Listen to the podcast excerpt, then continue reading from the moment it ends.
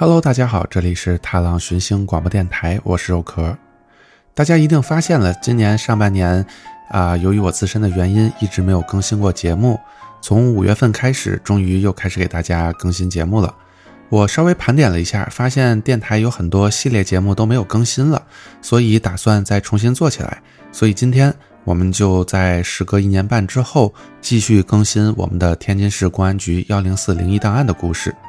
废话不多说，我们来讲故事吧。这第一个故事啊，发生在一九七零年的时候，天津市和平区襄阳道住着一位六十五岁的老人。名字叫做冯道兴，你就听这老人的名字哈，就感觉特别不好惹。这个老人啊，一直从事着一种叫做叫魂出阴的封建迷信活动。哎，你别说，我还真查了一下，这个叫魂出阴是什么？大概呀，就是比如有人鬼附身了，然后通过一些法术或者怎么的，把这个鬼呀给驱走。把这个人本身的魂给叫回来，不过反正啊，这些都是些封建迷信活动嘛，大家也不用信。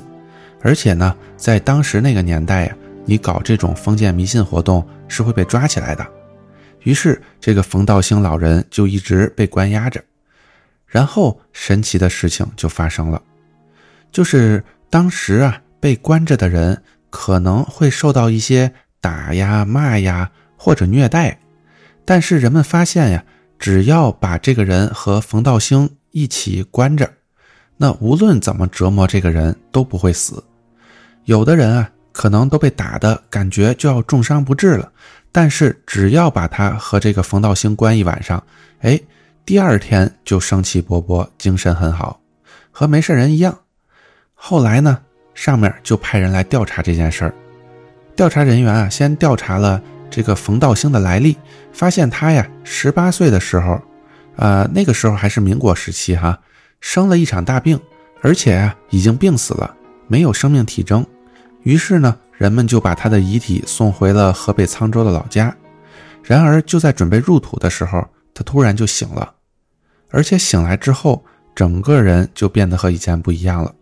首先，口音变了，以前呢是河北口音，现在呀。可能开始说天津话了，而且性格也变了。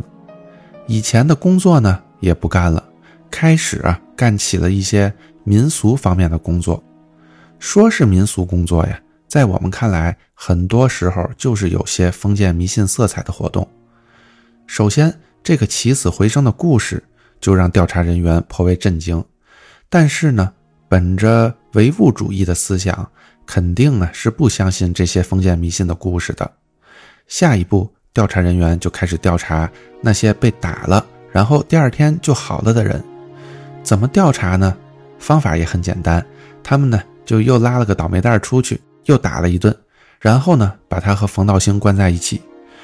调查人员发现啊，这个冯道兴其实啥也没干，就是随着被打的人微弱的呼吸一起呼气吸气。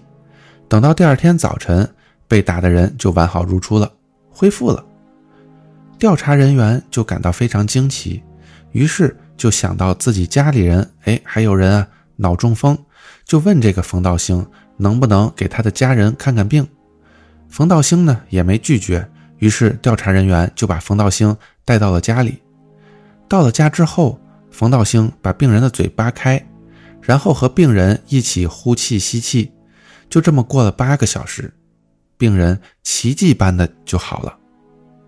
这个消息啊，一下子就传开了，好多病人都想让冯道兴给看看病。本着造福老百姓的想法，调查人员就同意了，让这个冯道兴给大家治病。他呢，也确实治好了非常多的病人。但是每到初一和十五这两天，他就必须休息，然后一整晚就看他对着月亮。呼气吸气，就这样，冯道兴帮老百姓治了很多病，而且啊，很多还是那种治不好的病。时间就这么过了一年。一九七一年的时候，有一个高层领导的老母亲病危，听说啊，这个冯道兴能治各种病，就派车来接这个冯道兴，给其老母亲看病。这冯道兴听说之后啊，脸色慌张，而且表示坚决不去。但是你想呀，这高层领导请你是，咱说派车来接你，但是我说来接你，下面的人就肯定得想办法把人接到。你说不去就不去了，那肯定不行，对吧？于是这个派来的人啊，就掏出手枪，逼迫冯道兴上车。冯道兴一看，那没办法了，就勉强答应了。结果一到领导家，就跟以前一样。掰开病人的嘴，开始呼气吸气。突然，一道红光从冯道兴嘴里射了出来，直接射进了老母亲的嘴里。冯道兴顿时一屁股坐在地上，然后老母亲突然站了起来，脚尖抵在床上，对着冯道兴大笑起来，把周围人啊都吓傻了，也都一起瘫坐在了地上。这时候，老母亲其实都不应该说是老母亲了，应该说是一个老女人，因为啊。口音和声调都已经不是老母亲的口音和声调了。这个老女人说：“老友，我找你这么久了，东西还我，我看你今天还逃得了。”说完这句话，冯道兴和老母亲同时倒地身亡。然后屋里突然刮起一阵大风，把窗户玻璃都震碎了。事后人们就猜测这老女人说的那句话是什么意思，但是怎么猜都猜不明白。而且啊，这老母亲就是个家庭妇女，按理说她和冯道兴应该根本就不认识，但是两个人之间是不是真有什么其他的事情，那就没人知道了。这第二个故事啊，发生在一九九九年，和平区马场道的一个住户报案。哎，这个故事好像离我家还挺近哈。我家那会儿就住在离马场道不远的地方，而且我二零零一年初呢还转到了马场道小学读书，啊，那我们回到故事里哈，这个住户报案说他们家有个十七岁的儿子，名字呢叫做张玉强，最近呢张玉强总是被一个四十多岁的女人骚扰，家长就希望啊有关部门能帮忙把这个女人赶走，警察就开始调查这件事儿了，首先先是问了张玉强自己。张玉强回忆说：“啊，他第一次见到这个女人是在六月的一个星期一的放学后，当时呢是下午六点，他从耀华中学放学回家，在回家的路上啊看到一个小卖部，他就去那儿买冰棍吃。就在往小卖部走的时候，一个四十多岁的女人和他擦肩而过。按照一般人的做法，哈，一个陌生人从你身边擦肩而过的时候，肯定都会下意识的错开一下。”这个张玉强呢也一样，但是这个女人不光没有错身，反而还朝着张玉强靠了过来。但是张玉强不知道呀，就在他准备找小卖部老板买冰棍的时候，突然感觉背后被一个很软的东西碰了一下，而且呢就停在了他的身后。小男孩嘛，当时就绷不住了，回头一看，好嘛，吓了一大跳。一个四十多岁、浓妆艳抹的女人就紧紧地贴在他身后，而且也买了一根冰棍吃。买完之后，就拿着冰棍问张玉强：“你要不要吃啊？”从小我们就知道哈，不能随便吃这个陌生人给的东西，更何况是一个这么奇怪的女人给的东西。张玉强赶紧摇摇头，就想往外跑。这女人就在后面和他说：“你太可爱了。”让我尝一口吧。听完这句话，张玉强更害怕了，赶紧就走了。这女人啊也跟了出来，一直跟着张玉强走到了家门口，甚至啊还和张玉强一起上了楼。回到家门口，哎，咱这里就说哈，如果你被一个奇怪的人跟踪，一定别急着回家，因为呀这样很危险，坏人这样就知道你住哪儿了，对吧？我觉得最好的办法还是赶紧去附近的这种，比如说派出所，直接找警察帮忙。那咱们回到故事里，这个张玉强啊到了家门口，发现这个女人还跟着他，就问这个女人：“哎，你也住这儿吗？为什么我之前没见过你啊？”紧接着，这女人说了一句：“我知道你住在这里了，以后我也要住这里。”你看，这样就被坏人知道住处了，反而啊是更危险。后来呢，就麻烦了。这个女人啊，就总到学校里边去找这个张玉强，给他送水果、送饭菜。放学了呢，也缠着他。这张玉强啊，也挺梗的，他就问这个女人：“你为什么要这样做？”这女的就说：“我想尝尝你，你太可爱了。”张玉强就急了，开始在街上大吵大闹，让他不要跟着自己。结果这女人竟然当场把自己的上衣打开，露出身体。给张玉强看，这十七岁的小男孩啊，直接就给这张玉强吓坏了，在家躺了一天，神魂颠倒的。后来他见到这女的，就骂这女的，但是这女的呢，还是缠着他。有一次，这张玉强星期日去图书馆，这女的也跟着他。张玉强这次有些激动，就打了那个女人一巴掌。没成想啊，这女人不但没有生气，反而开始抱住张玉强，是又摸又亲，还把手伸进张玉强的衣服里。这张玉强实在是受不了了，就跟家里说了这件事儿。虽然家长没见过这个女的，但是听说有个四十岁的老女人在骚扰自己的儿子，这搁谁也受不了呀。于是家长就带着孩子来报案了。办案人员听完了之后，就决定暗中跟踪张玉强，然后。看到这个女人，就把这个女人抓获。但问题是，办案人员跟踪了张玉强一个星期，都没见到过这个女人。每天这么跟，那也不是办法。而且，既然之前这个女人天天来骚扰张玉强，但是现在一个星期都没有出现了，想必呀是这个女人自己也放弃了。于是，办案人员就不再继续跟进这个案子了。时间到了八月份。大概是八月二十日的时候，张玉强又自己去了图书馆。回家的时候，父母看到他非常惊讶，因为呀，这张玉强脸上竟然化了妆。十七岁的小男孩化妆，这本身就很奇怪，而且更奇怪的是，张玉强的妆是红嘴唇、黑眼线，还有腮红，总之就是一个女人的打扮。他爸爸看到儿子成了这样。当场就受不了了，开始打骂张玉强，问他去干什么了。但是张玉强就是不说。那既然问不出来什么，他妈妈就赶紧带着他把妆都卸掉。而且他妈妈也觉得这里边肯定有什么问题，就问张玉强是怎么回事儿张玉强还闭口不答。就在当天晚上十二点的时候，张玉强父母突然听到屋里有动静，于是就来到客厅。发现呢，这声音啊是从张玉强的屋子里传出来的，于是就在门口听，结果竟然听到张玉强的屋子里发出了男欢女爱的声音，而且叫声很大，一边叫一边笑。他父母听到这声音就开始叫门，但是屋里也没人开门，于是就开始砸门，开始朝着屋里骂街，结果就听见屋里开始有东西被打碎，桌椅板凳互相撞击的声音。听到这声音，张玉强父母也害怕了，赶紧打电话报警。等办案人员来了之后，也试着砸门，还是砸不开。最后动用了各种工具，终于把门给砸开了。等大家一进门，所有人都被眼前的景象吓到了。人们发现屋里站着一个四十岁左右的女人，而且这个女人竟然把张玉强塞在了自己的下边，只剩膝盖的部分露在外边。这个女人披头散发，看不见脸，而且全身没穿衣服，腹部有隆起，就像怀孕了一样。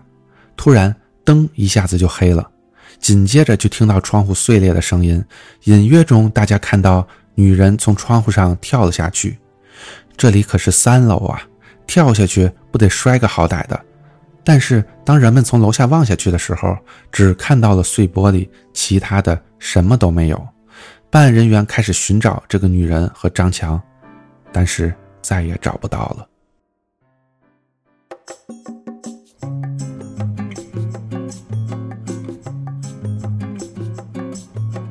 与梦见星空与海浪的你，分享我们心中的故事。如果你喜欢我们的节目，推荐通过苹果 Podcast、Spotify 以及其他泛用型播客客户端订阅收听《踏浪寻星广播电台》。或者访问电台官网 t l 叉叉 fm 点 com 收听我们所有的节目。当然，你还可以通过荔枝 FM 和喜马拉雅 FM 找到我们。也欢迎大家多多分享转发，让更多人听到我们的声音。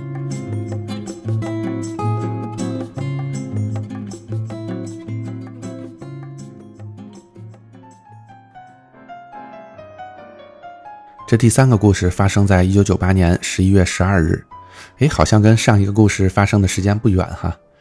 有人报告，新华中学每天半夜的时候都会从教学楼里传出一种你们懂得的声音，而且呢，每次都是在后半夜发出，声音非常大。虽然周边的住户不多，但是还是会影响居民的生活。当办案人员找到学校的看门人的时候，发现看门人已经有点精神失常了。坊间传闻是这个看门人肯定是在教学楼里看到了什么东西。后来呢，学校就发现每天早上教学楼的地上都能看到很多没用过的套套，好事的学生。还会拿来吹气球，甚至呀，还有老师拿回家亲自用。但是后来调查人员发现，地上的东西似乎不是橡胶制品，而且大小不一，就不像是从工业流水线上生产的产品。但是吧，你说每天半夜这教学楼里都会发出扰民的声音，办案人员还是得管，于是就组织人员半夜在教学楼外面盯梢，结果。当天晚上三点，教学楼里又响起了声音，于是，一共六名办案人员一起进到了教学楼，追踪声音的来源。但是呢，并没有发现任何人。最后，人们发现这声音是从广播室里传出来的，于是他们就一起到了广播室的外边。等大家进去，就发现里边有两个像是人，但是比人更大的怪物蹲在里边。一个个子较大的青白色怪物趴在地上，另一个较小的淡黄色的坐在他面前。淡黄色的怪物把手伸进了青白色怪物的嘴里，好像在往外抠东西。青白色的怪物一边发出女人的叫声，一边吐出白色的呕吐物，全吐在了一个地上的金属盆里。然后淡黄色的怪物就用吸管一样的银白色的东西蘸了一点呕吐物。然后吹出泡泡状的东西，吹大了就掉在地上，看起来呀就像套套一样。屋里味道非常腥臭，办案人员判断这肯定不是人，于是果断拔枪射击，但是没有打中怪物，而是打碎了玻璃。然后两个怪物听到了，大吼一声，把盆里的呕吐物一把泼向了办案人员。趁着办案人员被泼之际，夺门而出，一边跑一边怪叫。办案人员。由于被泼后行动不便，最后把怪物也追丢了。但是从那之后，教学楼里就再也没有传出过什么奇怪的声音了。至于被泼呕吐物的办案人员，身体却出现了一些变化，皮肤从黝黑变得白嫩，而且被泼到的地方也不再长体毛了，泼到脸上的就不再长胡子了。除此之外，就没有其他不正常的情况了。事情也就到此结束了。第四个故事还是发生在一九九九年，当时北辰区的一处工地正在给楼房挖地基，结果挖着挖着，突然挖出了一些东西。虽然啊，咱们经常听说挖地施工的时候，经常能挖出个什么遗迹之类的，但是吧，这次挖出来的东西不像是很古老的东西，都是一些烂桌子、烂椅子、台灯、皮包，还有一些腐烂了没办法分辨是什么东西的东西。因此啊，大家就觉得应该不是什么历史遗迹，毕竟啊里边还有台灯什么的，最多也就是个近代的玩意儿，所以大家呢也就没有放在心上。但是这件事儿啊很奇怪，有一天半夜，一个叫曹坤的保安看到工地上有人来回走动，以为啊是偷东西的，于是这个曹坤就追上去了，并喊了一声让那个人站住，于是那个人就站住了，就见那个人穿着一身褐色的皮衣。然后慢慢转过头，露出了一副很夸张的笑容。虽然是在晚上，也能看出这个人的牙齿非常白，而且很亮。紧接着，这个人对准曹坤的眼睛就是一个比划，嘴里还发出了啪啪的声音。顿时，曹坤就感觉眼睛很痛，立马倒地不起。曹坤挣扎着找人求救，被人送去了医院。但是，一天之后，曹坤的头颅就烂光了。死了。同年六月二十七日，天津市河北区一个叫牛长乐的三十八岁男子报案，说啊，他的女朋友在马路上骑车回家，然后旁边有个男的从他身边经过，这个男的突然把手指比划成了手枪的形状，对着牛长乐女朋友胸部的位置说了一声“啪”，然后开着摩托车走了。他女朋友是个转业军人，正穿着一件退伍的军服。最开始他女朋友也没觉得怎么样，就是感觉左胸口有一点点疼，而且衣服左侧的前襟的位置有一个黄色的小斑点。但是回到家之后不久，左侧胸部就开始溃烂出血。牛长乐赶紧把女朋友送到了医院，可病情也依旧没有好转，最后整个心脏和其他内脏都烂没了，最终医治无效死亡。据牛长乐回忆，女朋友和他说。这个男的身子很瘦弱，中等身高，皮肤很黄，眼睛突出，鼻子很扁，戴着一个褐色军帽，穿着褐色皮衣，还有褐色长筒靴。而且那个男人还朝着他女朋友笑了一下，满嘴都是整齐的大白牙。就在这件事发生之后的一天，有一名交警在天幕附近拦截了一辆闯红灯的骑摩托车的人。交警想让对方出示一下证件，但是那个骑摩托车的人朝他笑了一下，露出满嘴亮亮的白牙，然后用手指头比划出枪的造型，并朝着交警的喉咙位置喊了一声“”。紧接着，这个交警就感觉喉咙痛，而且那个骑摩托车的人直接就跑了。该交警想要用对讲机呼叫前面的同事进行拦截，但是他发现自己已经说不出话了。后来，他被路人送去了医院，并住进了 ICU。然后整个脖子溃烂出血，直到断成了两截，身首异处。后来警方开始全市搜捕这名驾驶者，最终在南开区黄河道附近围堵住了这个犯罪嫌疑人，并开枪将其击中，使其倒地不起。办案人员赶紧扑上去，并用捆精神病的束带死死把他捆住，放到了车里，准备押送回去。此时是晚上十一点二十分左右。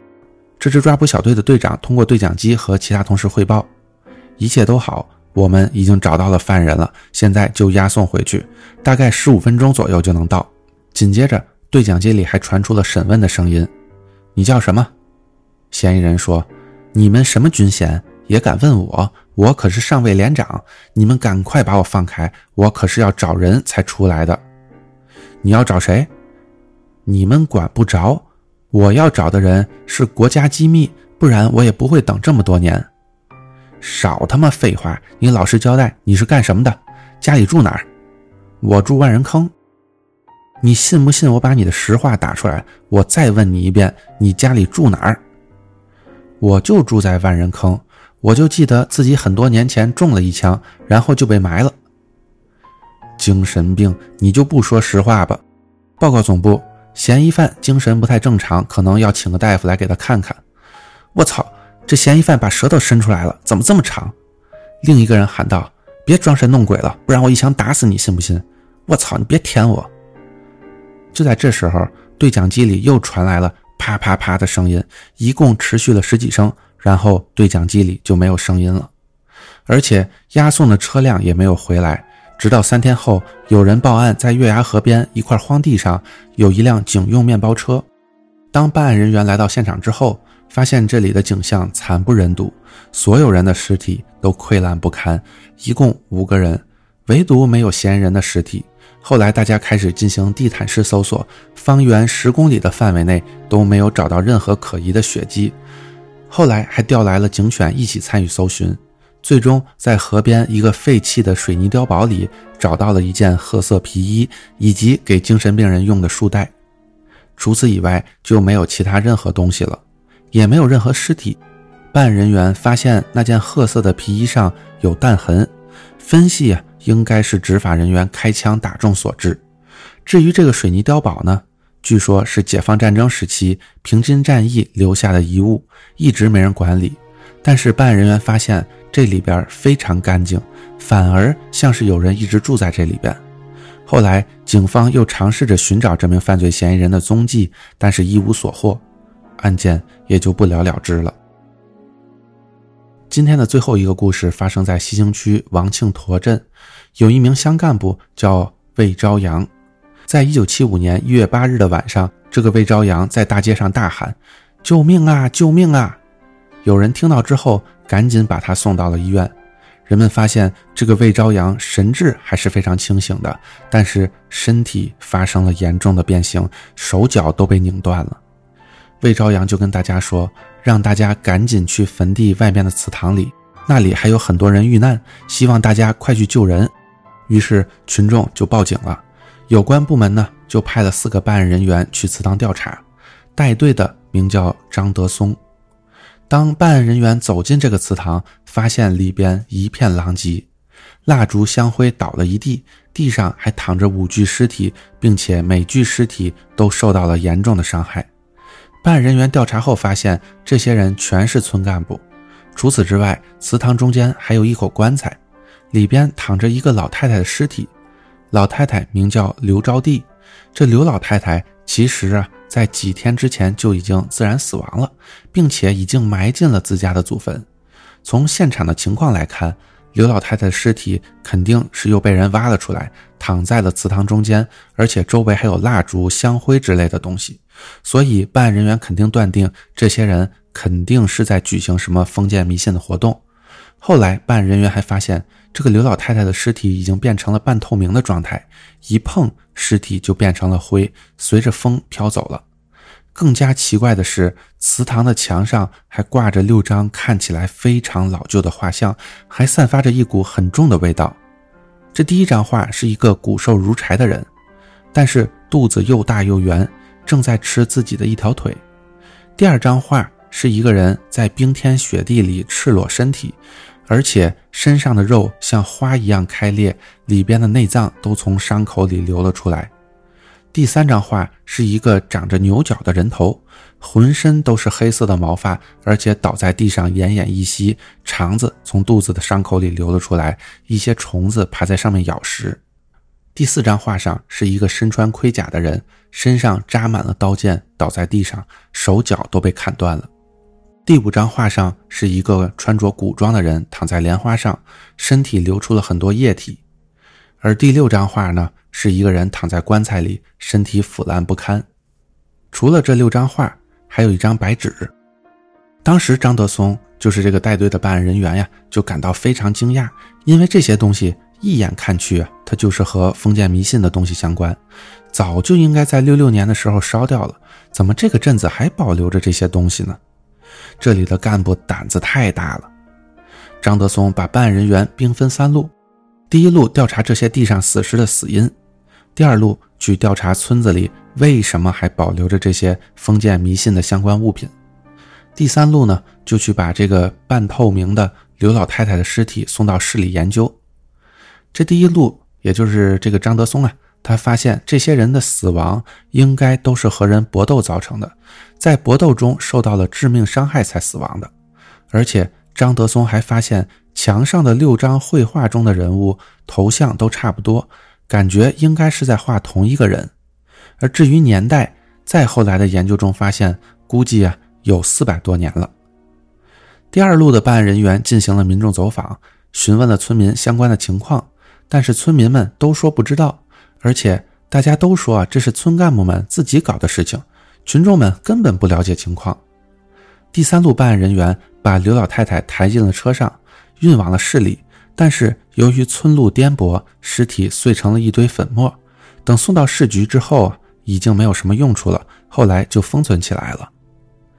总部在了解情况之后，就让张德松去审问村干部魏朝阳。结果张德松一威胁，魏朝阳就全招了。他说，当时他们村一共六个人，一人拿来了一张祖传的祭祀画，想要去给刘老太太招魂。这其实是村里的惯例。大家都有这样的传统，所以那些画就一直秘密保存着。结果那天半夜，他们一行六人正在做法招魂，突然从祠堂外面进来一个人，手里也拿着一幅卷起来的画。这个人身穿一身黑色的中山装。魏朝阳六人看着这个人，都表示不认识这个人。突然，祠堂里闪了一道光，这道光映射出了那个人的长相。大伙发现这个人的脸。就是他们祭祀画上的脸，一模一样。紧接着，那个人把手里的画也打开了，然后就听到了很多鬼哭狼嚎的声音，吓得他们六个人赶紧往外跑。但是他们发现，他们根本跑不动，手脚就像被人抓住一样。尽管被人抓着，但是魏朝阳还是努力地跑出了门外。然后他才发现自己的手脚已经都没有感觉了。但是还能说话，于是大喊救命，直到被村民们发现。那像这样的话，肯定是没有人相信的，办案人员也不相信。由于是村干部带头搞封建迷信活动，外加当时的社会背景，这个魏朝阳就被发配到了大西北去了。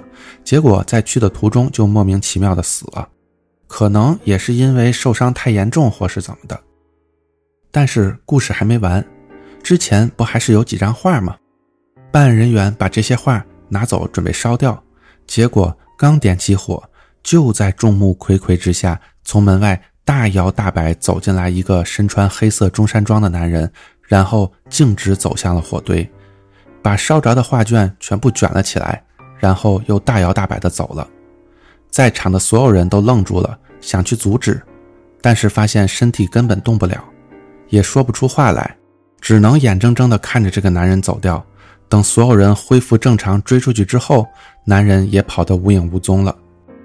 再后来。这个案件的相关办案人员都陆续离开了自己的岗位，不知去向，于是这起案件也就没有再继续调查了。这就是今天的故事，希望大家喜欢，大家下期再见，拜拜。